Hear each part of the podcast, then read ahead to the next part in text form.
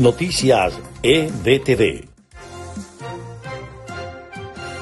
Estas son las noticias más importantes de Venezuela, Estados Unidos y el mundo a esta hora. La inflación de Estados Unidos batió en junio un nuevo récord en los últimos 40 años, al situar su tasa interanual en 9,1%.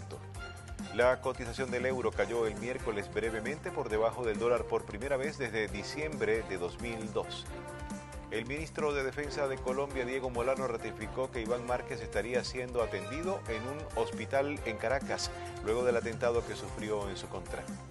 El presidente de Sri Lanka, Gotabaya Rajapaksa, abandonó el país la madrugada del miércoles en un avión militar y llegó a Maldivas en un eh, probable preludio de su dimisión tras meses de protestas. Estas fueron las noticias más importantes de Venezuela, Estados Unidos y el mundo a esta hora.